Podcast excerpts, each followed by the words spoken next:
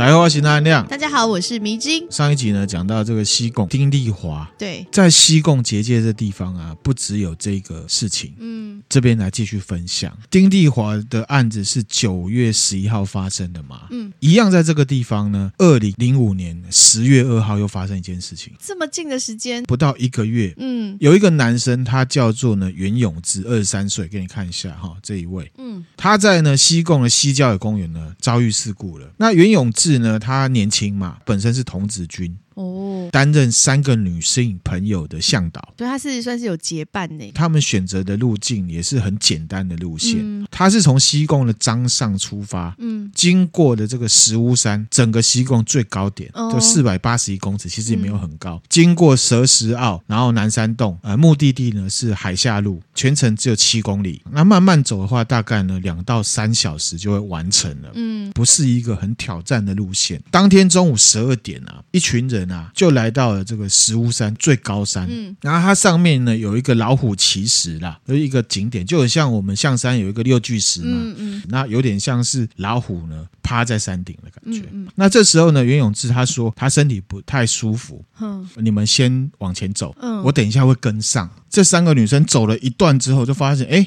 袁永志都没有跟上来，对，折回去找，结果呢，袁永志就不见了。找不到了，找不到了哈，会不会是被放鸟？好，应该不太可能哈，这也太没有道德了。对，这三个女生呢，就立刻通知了警察，警察一样来找，都没有找到她，就消失了，就不见了哈。两天后，嗯，警察呢在老虎骑石旁边的一个树林呢，发现了袁永志的尸体。就在那石头旁边的树林里。对，警方的推测是说，他是为了抄近路啦，不小心失足摔死。摔了之后呢，他又中暑，然后死亡。这是警察的解释。嗯、当时呢，尸体只距离呢老虎其实啊，好像十公尺而已。哈，对，这么近，很近，而且他们找了两天才找到。哦，这是有资料讲，可是我不知道是不是实际，就是他们放鞭炮之后才找到的。这样子就很像是模型啊！而且呢，他在找的过程有找警警犬哦什么的哦，也都没有，都没有找到。是两天后放个鞭炮，哎，就找到了尸体在距离十公尺的地方。这个就一定是模型啊吧？就结界的感觉，它是模型啊，是不是很模型啊设下的结界？然后还有一个，还有一个，还有一个，二零一六年也是有一个很爱登山的男生，叫做张善鹏啊，他长这样，嗯。嗯那他自己呢，是在一样是从北潭涌出发失踪，可是他一个人去。对，可是呢，这个人有被找到，四天后被找到，嗯，悬的事情就来了。他形容这四天的经历啊，就会能让人家想象到，好像是进入一个奇怪的地方结界，嗯。二零一六年的六月十八号上午十点，张善鹏他要出发去登山之前呢，在 Facebook 上面呢，这个上传自己一张自拍照，就这张。嗯，好，三分钟后又发了一个讯息，他说天色要变暗了，之后就没有更新了。从这个讯息之后，家人就联络不到他，而且家人在隔天报警。嗯，警察呢找了四天，最后呢在西贡的咸田湾，就是东郊尔公园东边靠海找到他。嗯，这时候他的意识很清醒，只有呢手脚轻微的擦伤。张善鹏他在七月三号在 Facebook 上面呢发表文章，嗯，描述他这个四天来了看到了什么。嗯嗯，好，第一天呢，他呢原本是。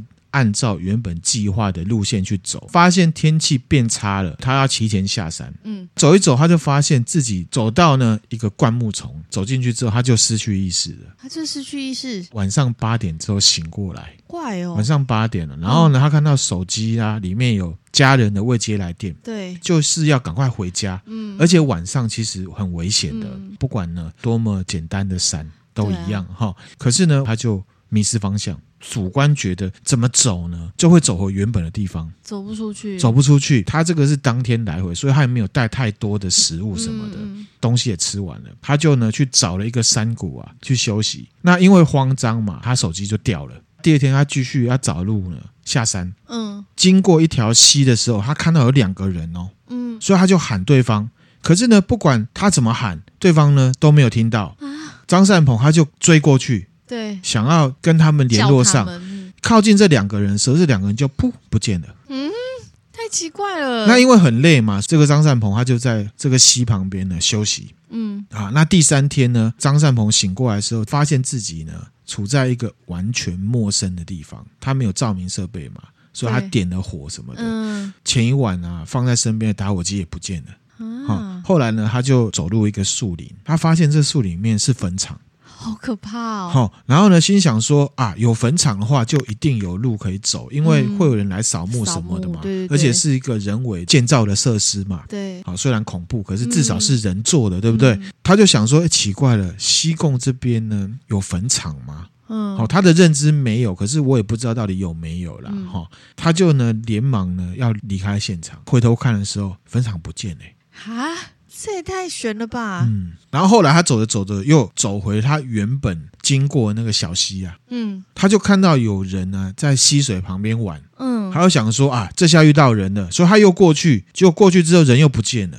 到第四天，张善鹏睡醒的时候呢，发现他所处的环境又不一样了，所以呢，他就决定说啊，不能再这样玩下去了。他呢要爬到比较高的地方，爬到高的地方有个好处是，他可以判断。嗯可能在哪里？对，往上爬的过程里面呢，他又遇到了溪边的人，而且又经过那个溪，哼，一直在那边附近就对，对。可是呢，他知道哦，这个有问题，所以他没有没有要再去追，也没有逗留，嗯、他就是一直往山顶前进。对，走到了四叠潭啊，四叠潭在哪里？给梅子英看一下哈，在咸田的附近啊，哈。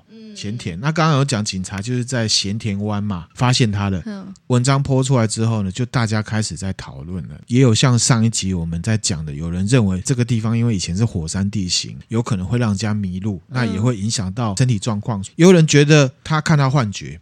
啊，那当然也有人说啊，你这是想红啊，哦，你自己编故事了哈。那也有人觉得他没有说谎，嗯，他自己呢是认为说他的体能是蛮好的，嗯。嗯，所以他才有办法从这种奇怪的结界呢逃出来。嗯，就是这三件事情呢，后来西贡这边呢就被人家说啊，那里有结界。嗯，讲完这个之后，迷之音再来想第一个案子，你觉得？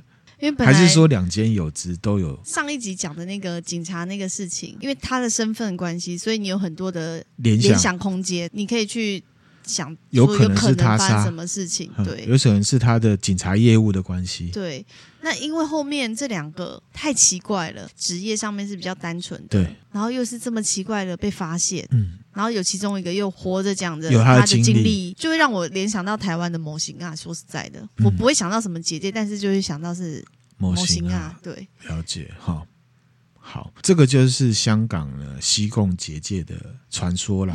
二零一九年呢、啊，香港有一部电影叫《失踪》，嗯，哈，是钟欣桐主演的，它是改编呢网络小说《孔明》二零一六年的网络小说啦。他这个小说就是参考丁丽华的失踪案件去写的。哦，其实那亮没有看过啦，不知道好不好看，不晓得啦。哈、嗯，其实像这种结界或者是迷之音说的这个模型啊。台湾这边我也来分享一个，大家应该记忆犹新啦。二零一六年十一月，新竹县有一个男生，他姓甘，他呢是一个长跑健将，喜欢路跑。他去参加了呢，在当时呢宝二水库，就是宝山第二水库举办了一个路跑活动，路线很单纯，啊，只是说他也是山路。开始到后面啊，干性男子都是一马当先，他是很会跑的，跑到最前面。可是呢，比赛十点半结束，大多数的人呢。有跑完终点站的都已经回到终点站了。嗯，可是呢，这干净男子没去啊，消失，消失了。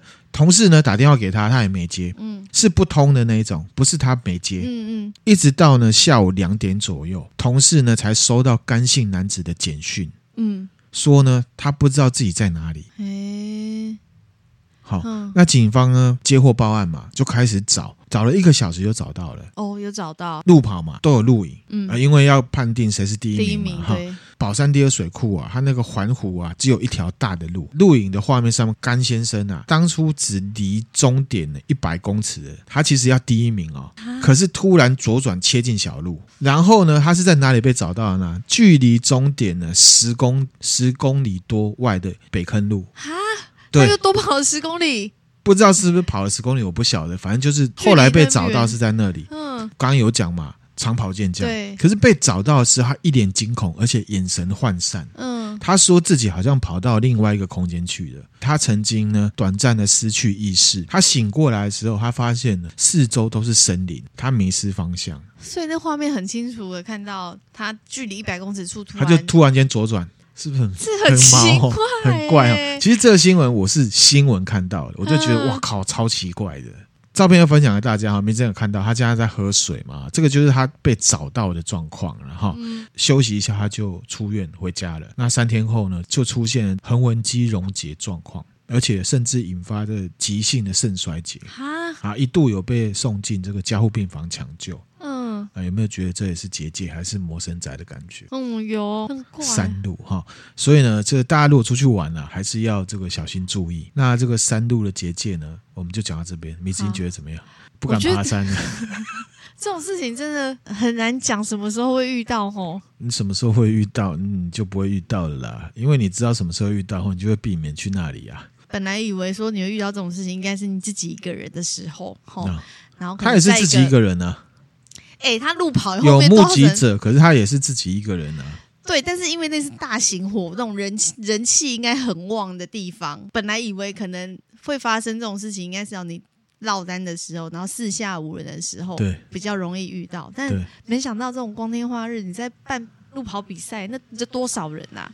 对啊，然后又有工作人员，然后摄影机在录的时候也有，好好超炫哦，是是好神奇，好怪哦。对了，然后呢，其实像刚刚这个张善鹏的事情，或者是呢、嗯、丁丽华的事情，嗯、我在网络上没有看到有人呢比较阴谋论的说了，因为其实我们看那个 Breaking Bad 致命毒师，对对，他说那个主角呢，他也曾经因为要隐瞒什么事情，他自己搞失踪，然后就说自己呢精神丧失，对对对，消失好几天，嗯、可是其实他中间去做了什么事情，有人就要影射说，是不是有可能你们自己搞了一些不可告人的事情，是不方便讲的哦。至少针对这种活下来的啦。可是我自己觉得这个有点太阴谋论。对啊，我觉得这个后面这两个，我不觉得，我不觉得会是这样子的状况。好，反正就是有这样说法分享给大家。嗯、我自己是觉得应该不会有人，除非他是遇到什么样很奇怪的状况，不然只是路跑。嗯、对啊，我们接下来要讲轻松一点的结界。啊，是没有那么诡异的，有轻松结界哦，有有有啊，这个那我们可以去吗？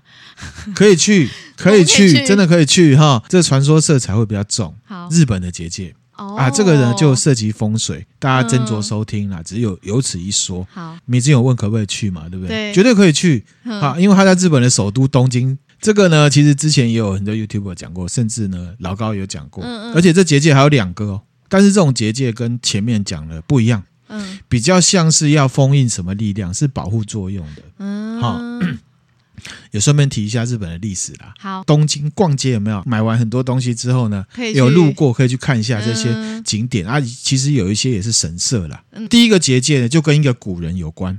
谁？好，给明星看一下这个人。明星都觉得这都差不多，是不是？对呀，真的觉得每个看起来都差不多。好，这图我分享给大家哈。这个古人叫做平将门。嗯，姓平，名将门。嗯，好，不是一扇门啊，哈。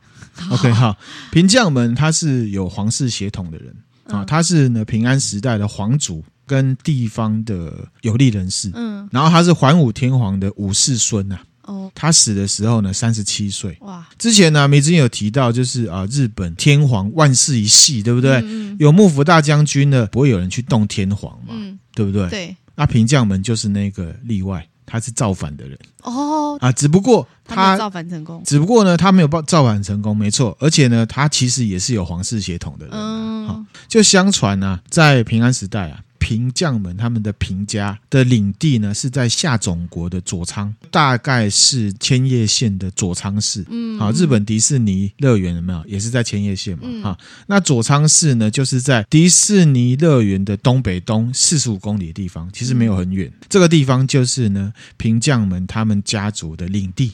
嗯，呃。平将门他年轻的时候呢，因为爸爸的关系，因为他不是地方有利人士嘛，他就去当时的首都啊，就是皇帝住的地方京都。当那个时候呢，重要的一个政治世家的一个政治人物藤原忠平的随从，嗯，做一做之后呢，他的爸爸突然间过世。嗯，平将门就紧急的从京都呢回到他的老家，为什么呢？因为爸爸过世了，有遗产、有领地的事情要处理。啊，是真的啦。那回去之后呢，他发现呢，爸爸的领地呢被平将门的叔父跟伯父瓜分了，就是爸爸的兄跟弟，嗯，伯父平国乡。那另外一个呢是叔父平良间，嗯，争家产，所以呢平家分裂，嗯，一边就是以平将门为首，另一边呢就是伯父跟叔父，嗯，嗯，那特别呢是叔父平良间，嗯，这两边呢都会向当时的平安京政府强调说自己的正统性，我才是这里最大的，你有事找我。通常分家之后就要开始就宣宣誓自己才是第一家之类的，台湾第一家咸酥鸡这样子哈，那。在地方上呢，两边也会内战。嗯，其实呢，我们在忍者的下集啊，那还没有分享到，日本古代基本上是封建社会，上面呢有天皇，对不对？可是地方上仍然是以氏族为主嘛。战国时代是这样，那往前推更早的平安时代更是这样。嗯，天皇啊，还要求平将们到京都去解释说：“哎，你们家那边是在吵什么东西？”好，为什么会闹双胞？国家要管，就是一块一块的地方氏族拼起来了嘛。大家奉我为天皇，啊，你们那边吵，那是不是很麻烦？他有去解释，甚至还被拘留。一直到后来呢，平将门的叔父啊，平良间啊，就是跟他主要斗的最严重了，生病了，居居。哦，居居之后呢，平将门的身世呢就扶摇直上，成为了关东地区的大领主。嗯、那这时候呢，长鹿国啊，大约是现在的茨城县附近，嗯、有一个人叫做藤原玄明啊。他也是地方的有利人士，跟政府有很多关系，而且姓藤原的，在那时候在政府都是很有 power 的。嗯，藤原玄明啊，他没有缴租税给政府啦，因为封建社会有一个天皇，对吧？啊，我就是缴缴钱，缴什么给他，每年都要，他就是没给。那没给之后呢，就被政府追捕。藤原玄明呢，就跑去找平将门。找他求助哦，因为平将们呢觉得啊，当初我们家在内讧的时候，你们政府根本没有停我，嗯，所以他对政府也不满。哦。平将们就把他藏起来，嗯。西元九三九年的时候啊，平将们就要去找平安京代表去说情啊，想要搓汤圆，嗯，好，可是还没有坐下来谈呢，就被政府单位的代表呢攻击，嗯，就用军队攻击就对了，平将们就火，只要反击。嗯，而且呢，一举攻下了长鹿地区，就是刚刚茨城县这附近，由政府管理的国衙，算是呢中央政府设置在地方的管理单位啦。攻下来之后呢，他火大了，直接反叛朝廷，造反。中间呢，他还接受了一样是桓武天王子孙的一个叫做呢新市王的建议，自封为新皇。自封为皇帝，好、哦，这个呢是日本历史上面少见呢，直接造反，自己封自己为皇帝的人，嗯、就史称为平将门之乱。嗯，那这时候呢，朝廷就紧张了，对，所以他就下令呢，只要能够砍下平将门的首级，不只是地方士族，你可以呢成为贵族。嗯，大家都给他开了嘛，哈，那开始悬赏。一九四零年二月的时候，平将门啊就跟阿伯的小孩平真胜啊打仗，被箭射中，嗯，斩首。对，这时候都市传说就开始了。平真胜啊，其实之前有派间谍在平将门身边，嗯，他们其实都亲戚啊，可是就为了这个东西抢哈。平将门被斩首之后啊，这个间谍突然间暴毙。突然间暴毙，嗯，头被砍了嘛，对，等于身首异处，对不对？看守身体的士兵呢，很紧张，跑过来回报，他说平将门身体自己爬起来走路，哦，怨气很重。嗯、那这个平真胜啊，去看平将门人头的时候，也发生一件很恐怖的事情。这个首级突然间呢，眼睛张开大笑，不过就是砍我一个脑袋而已，你不用得意，之后会有人帮我报仇雪恨，我不会这样下地狱，我会永远诅咒你们子孙。好可怕、哦！那那个平真胜啊，吓到魂飞魄散。嗯，砍下来就是要去领赏了嘛。所以呢，这个头运去呢京都，向当时的天皇朱雀天皇要领赏嘛。嗯、皇庭之上呢，公卿啊，把装有平将门首级的木盒打开的时候，吓到魂飞魄散。怎么了？眼睛张开，牙齿咬合，呃，碰撞的声音。然后呢？这是鬼片吧？怨念嘛。对，好，这跟这根本就电影情节啊，都市传说嘛，哈、哦，一定会串流、啊。然后连朱雀天皇也吓到生病哦，嗯，差一点就死掉了，怕丢惊，怕丢惊。嗯，这时候呢，以前平将门的老板啊，藤原忠平，因为他还是帮朝廷工作嘛，嗯、就把这个头啊拿去京都的东边啊。嗯，示众告诉大家说，造反就是这样子。嗯嗯，挂在那边几天啊，这个地方半夜闹鬼。嗯，有人看到呢，穿着铠甲的亡灵啊，出没在平将门首级旁边。看到的人回去啊，都生病。嗯，也有人听到平将门挂在那边的头啊，在那边狂笑，无头骑士的感觉。同时间，平将门他的家乡也在闹鬼。白天哦，就有人看到没有脑袋的一个武士，穿着盔甲，有没有在村里面徘徊找自己的头？到有一天白天人很多，因为那是一个市场，要示众一定要是人多的地方，对，大家才会看得到嘛。对，就有人看到了平将们的首级发出一声的咆哮，啊，怒吼，嗯，一路往东飞，好像是要找他的身体似的。有一说呢，就是飞到现在东京都千代田区的大手町掉下来。嗯，为了镇压平将门的怨灵啊，在现在东京都千代田区的大手町建了什么将门的手冢来这个逛街哈，因为其实离新宿也蛮近的。千代田也是热闹区，对对对哈，可以去看一下。嗯，这个现在还在。哇，那到后来呢，德川家康呢建立了德川幕府嘛，定都在东京嘛。就在东京神田这个地方，看打看打建了一个叫做神田明神社，嗯，来祭祀这个平将门，嗯，那为什么要盖这个神田明神社？你知道吗？就有一种说法是说，当初德川家康啊入主这个江户，也就是东京的时候，发生了很多鬼怪的事情。他有去问一些懂的人，懂的人啊，就卜卦，嗯，就说呢是平将门在作祟，嗯、而且呢你要盖这个卫灵碑。到了第三代德川家光的时候呢，是用幕府官方的名义呢，举行了盛大的迁灵祭祀仪式，嗯，就把呢平将门手冢这个灵魂啊。移到神田明神社，同时也去除了平将门呢叛贼的污名。哦，身体的日文怎么讲？卡拉达，卡拉达，对不对？嗯、看打神田嘛，其实就是卡拉达转来的，移来这边就让他头跟身体合起来。合起来哦，所以这看打这个名字是平将门的身体这边转过来的。哦。原来是这样，神社呢就在秋叶原附近。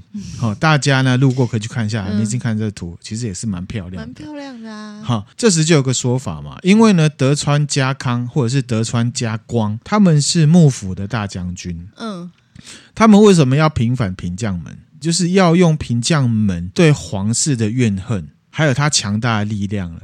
去压制目前天皇的势力。德川幕府他本身就不是天皇，他们只是最大的诸侯而已，所以他就用这种怨恨，因为平将门也是反对这个皇室的，来强化自己身为大将军拥有实权的这个正当性。嗯，当然也是有希望呢。平将们的怨灵可以保佑他，嗯嗯，因为他们立场是一样的，样的这种感觉。嗯嗯，平将门化身的这个神田明神啊，江户时代就开始流传出来，就成为了江户时代啊首都啊下町啊或者是哪里啊所有的平民呢热烈信奉的一个神了。哦，那除了呢神田明神神社之外呢，东京都还有其他六个神社呢是跟平将门有关的，也是呢德川幕府。陆陆续续盖起来的，嗯，好，第一个就手冢，还有一个凯神社，这个凯神社在新宿区，拜的是平将门的铠甲，啊、哦，还有一个水道河神社，它是在品川，还有呢八幡神社在新宿，嗯，都神社是在中央区的日本桥，嗯，啊鸟月神社台东区。连同呢神田明神社呢，总共七个神社组起来，来，你仔细看一下，北斗七星就是北斗七星，对哈。哦、那为什么是北斗七星？你知道吗？因为呢，平将门生前他信的是一个叫做妙见菩萨的神的神明啊，相传他也是北斗七星的守护神。嗯，德川幕府借着这样子的一个神社呢，组成北斗七星阵，希望可以保佑跟他立场一样的将军嘛。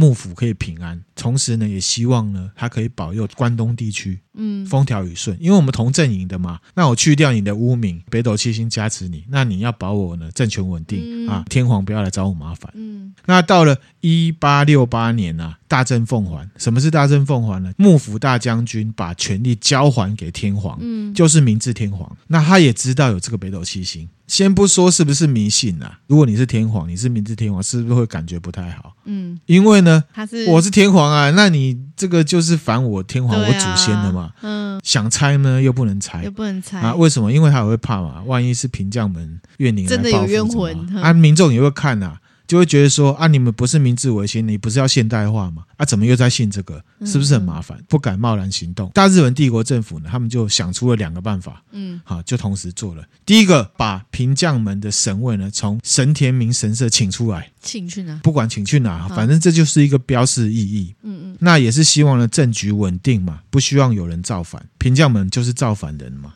在他们看来，那另外呢，他们在皇居附近呢建了五座陵园啊，或者是墓园，或者一些神社，其中呢就包含了杂司谷陵园、青山陵园、竹地本院寺，还有呢一个最有名的靖国神社。哦，靖国神社。啊，然后你看啊，这些点全部起来有没有？就变成是这样，锁住这个北斗七星阵。它其中有一条连线啊，大家自己去那个哈，会把他的头跟身体这个铠甲切开。这个好有心机哦，就是风水之说啊，这是大家听观光的时候可以想起这个。反正，在东京都，有的人去过很多次，不知道要去哪了，没有啊，就可以去这边逛一逛。那没听有自己逛街呢，逛累了啊，是可以去走走啊，有历史感的地方。嗯，看到连天皇啊、大将军都在做这种事情，是不是感觉平将们的怨念是蛮强的？对啊，而且还会这样。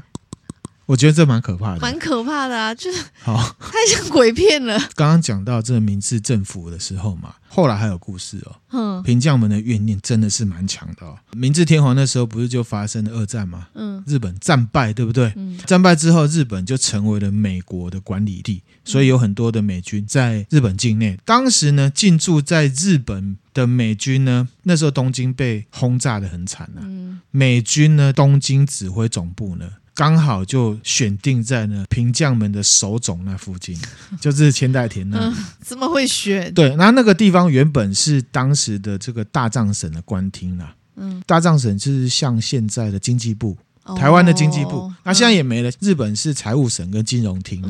好，美军呢就把这一块废墟呢挖起来。嗯，好，那旁边呢要建一个美军总部的停车场。嗯，做清理工作的时候呢，工程人员清理到那个平将门首总前面的时候，有没有？嗯，操作挖土机的工人突然间暴毙啊，好悬！这是不是很可怕？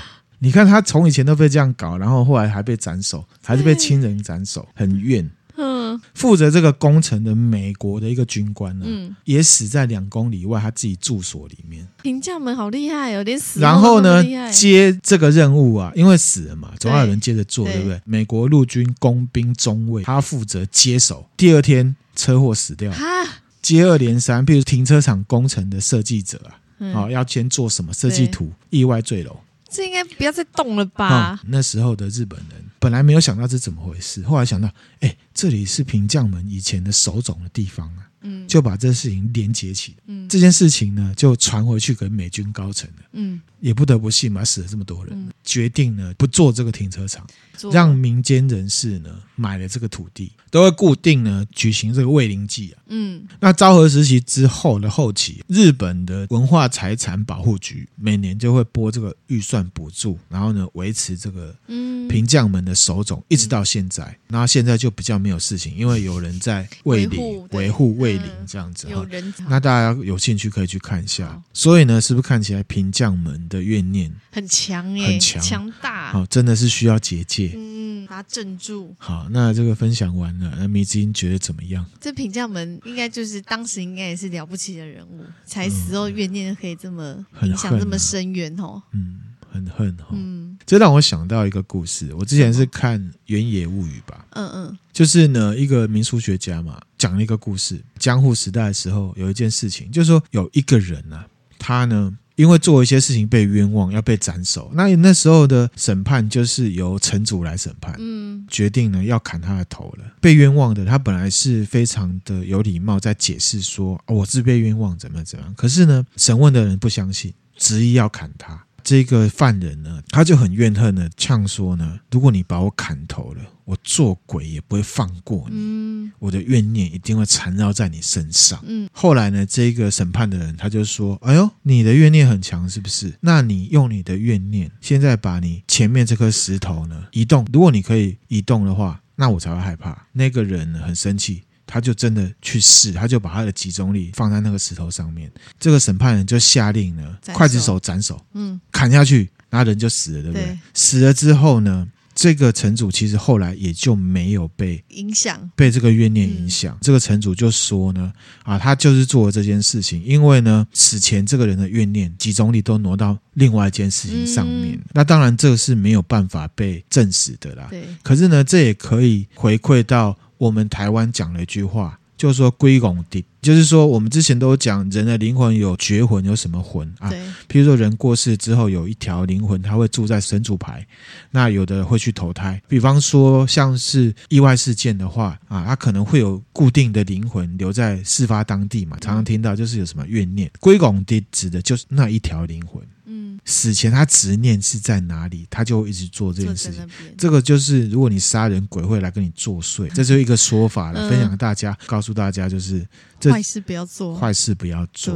好，那这个结界的部分呢，就分享给大家。这两集分享下来，觉得怎么样？我觉得结界这种事情真的是也很难讲哦，因为像台湾不是也有。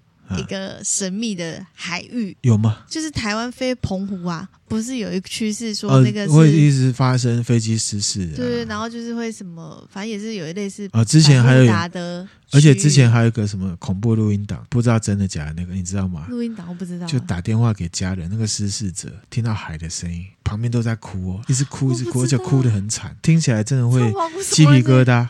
可是我真的不知道那是真的假的，这其实大家网络上也都找得到。嗯，好像是我记得是华航的空难啊，好可怕哦！啊，你继续讲，对不起，我刚刚讲到哪了？就是我觉得结界跟模型啊，这个好像有点难区分吼。其实你是把它划等号了吧？结界可能就结界，那模型啊可能会制造结界啊，是不是吼？所以其实也是可能有一些关联性在，不一定有可能啊。对，好。总之呢，提醒大家，第一个坏事不要做，第二个呢，要登山健行呢，提高警觉。不管是再简单的山，再休闲的山，那如果可以的话呢，结伴同行嘛。对啊，要要有人作伴，然后去到一个。相对陌生的地方，你的装备就要齐全啦，该带的、该准备的不要漏。那讲到这边呢，我就想到哈，之前有一个潜水的从业人员，有一天他就来跟我聊了，然后就说：“哎，如果有机会的话，可以帮忙呢宣导一下。”嗯，第一个他是要强调的是说哈，潜水其实不是一项呢非常安全的运动。嗯，同意。就因为它不安全，所以呢一定要做足功课。嗯，比方说气候、浪的状况。嗯，海流、地形，嗯，而不是说呢，有海好漂亮就跳下去，或者是说啊，来都来了不潜好像有点浪费。嗯，第二个是说呢，这个海是大家的嘛。所有人都可以下海。嗯，如果所有人都可以下海的话，那干嘛要考证照？像自潜啊、水费啊，都有它的证照系统了哈。他说呢，上课时候教的其实就是哪一些事情可能是风险，教你怎么样呢，掌握这些可控因子，学习一些呢风险的辨识，还有呢危机处理。嗯，那目的都是让大家在玩的时候更安全。但是呢，他觉得有很多人上过课拿到证之后呢，通常就只会记得说怎么样用技巧潜得更深更久，哦，就忘记了这个风险控制的这种事情。他会有这样的感触哈，是因为呢自己自潜之后呢，开始呢会接触到相关新闻啊。以前呢都只是单纯知道说啊，台湾每年呢玩水啊造成死亡的例子很多。那他现在呢？因为有一些知识、一些 know how，嗯，他就觉得其实有很多状况是可以避免的，嗯，提供给大家参考，这是他想要呼吁的了哈。那因为呢，他很真的很喜欢这项运动，所以他很希望呢，让更多人都了解，也希望大家可以玩的安全。嗯，讲实在话，如果大家都这个很白目，或者是呃小看一些事情。大家在从事这个活动的时候，死亡的几率很高，可能久了就会被视为一个危险的活动了。对，那是不是就不太好？嗯啊，他的意思是说，除了海很危险之外，其实有一些危险是 你自己很多人轻忽造成的啦。嗯、跟这个登山、爬山、健行其实一样的，很有趣。风景很漂亮，可是呢，都一定会有它的风险在，嗯、大家要时时的注意。嗯，大家都不希望乐极生悲嘛，对，对不对？好，今天分享的内容就到这边啦。嗯，那如果觉得我们内容还不错的话，欢迎多多分享给你身边的朋友，然后也可以追踪我们的 FB、IG、YouTube 频道。行有余力的话，也可以抖内我们，给我们鼓励哟。谢谢大家，谢谢，拜拜。拜拜。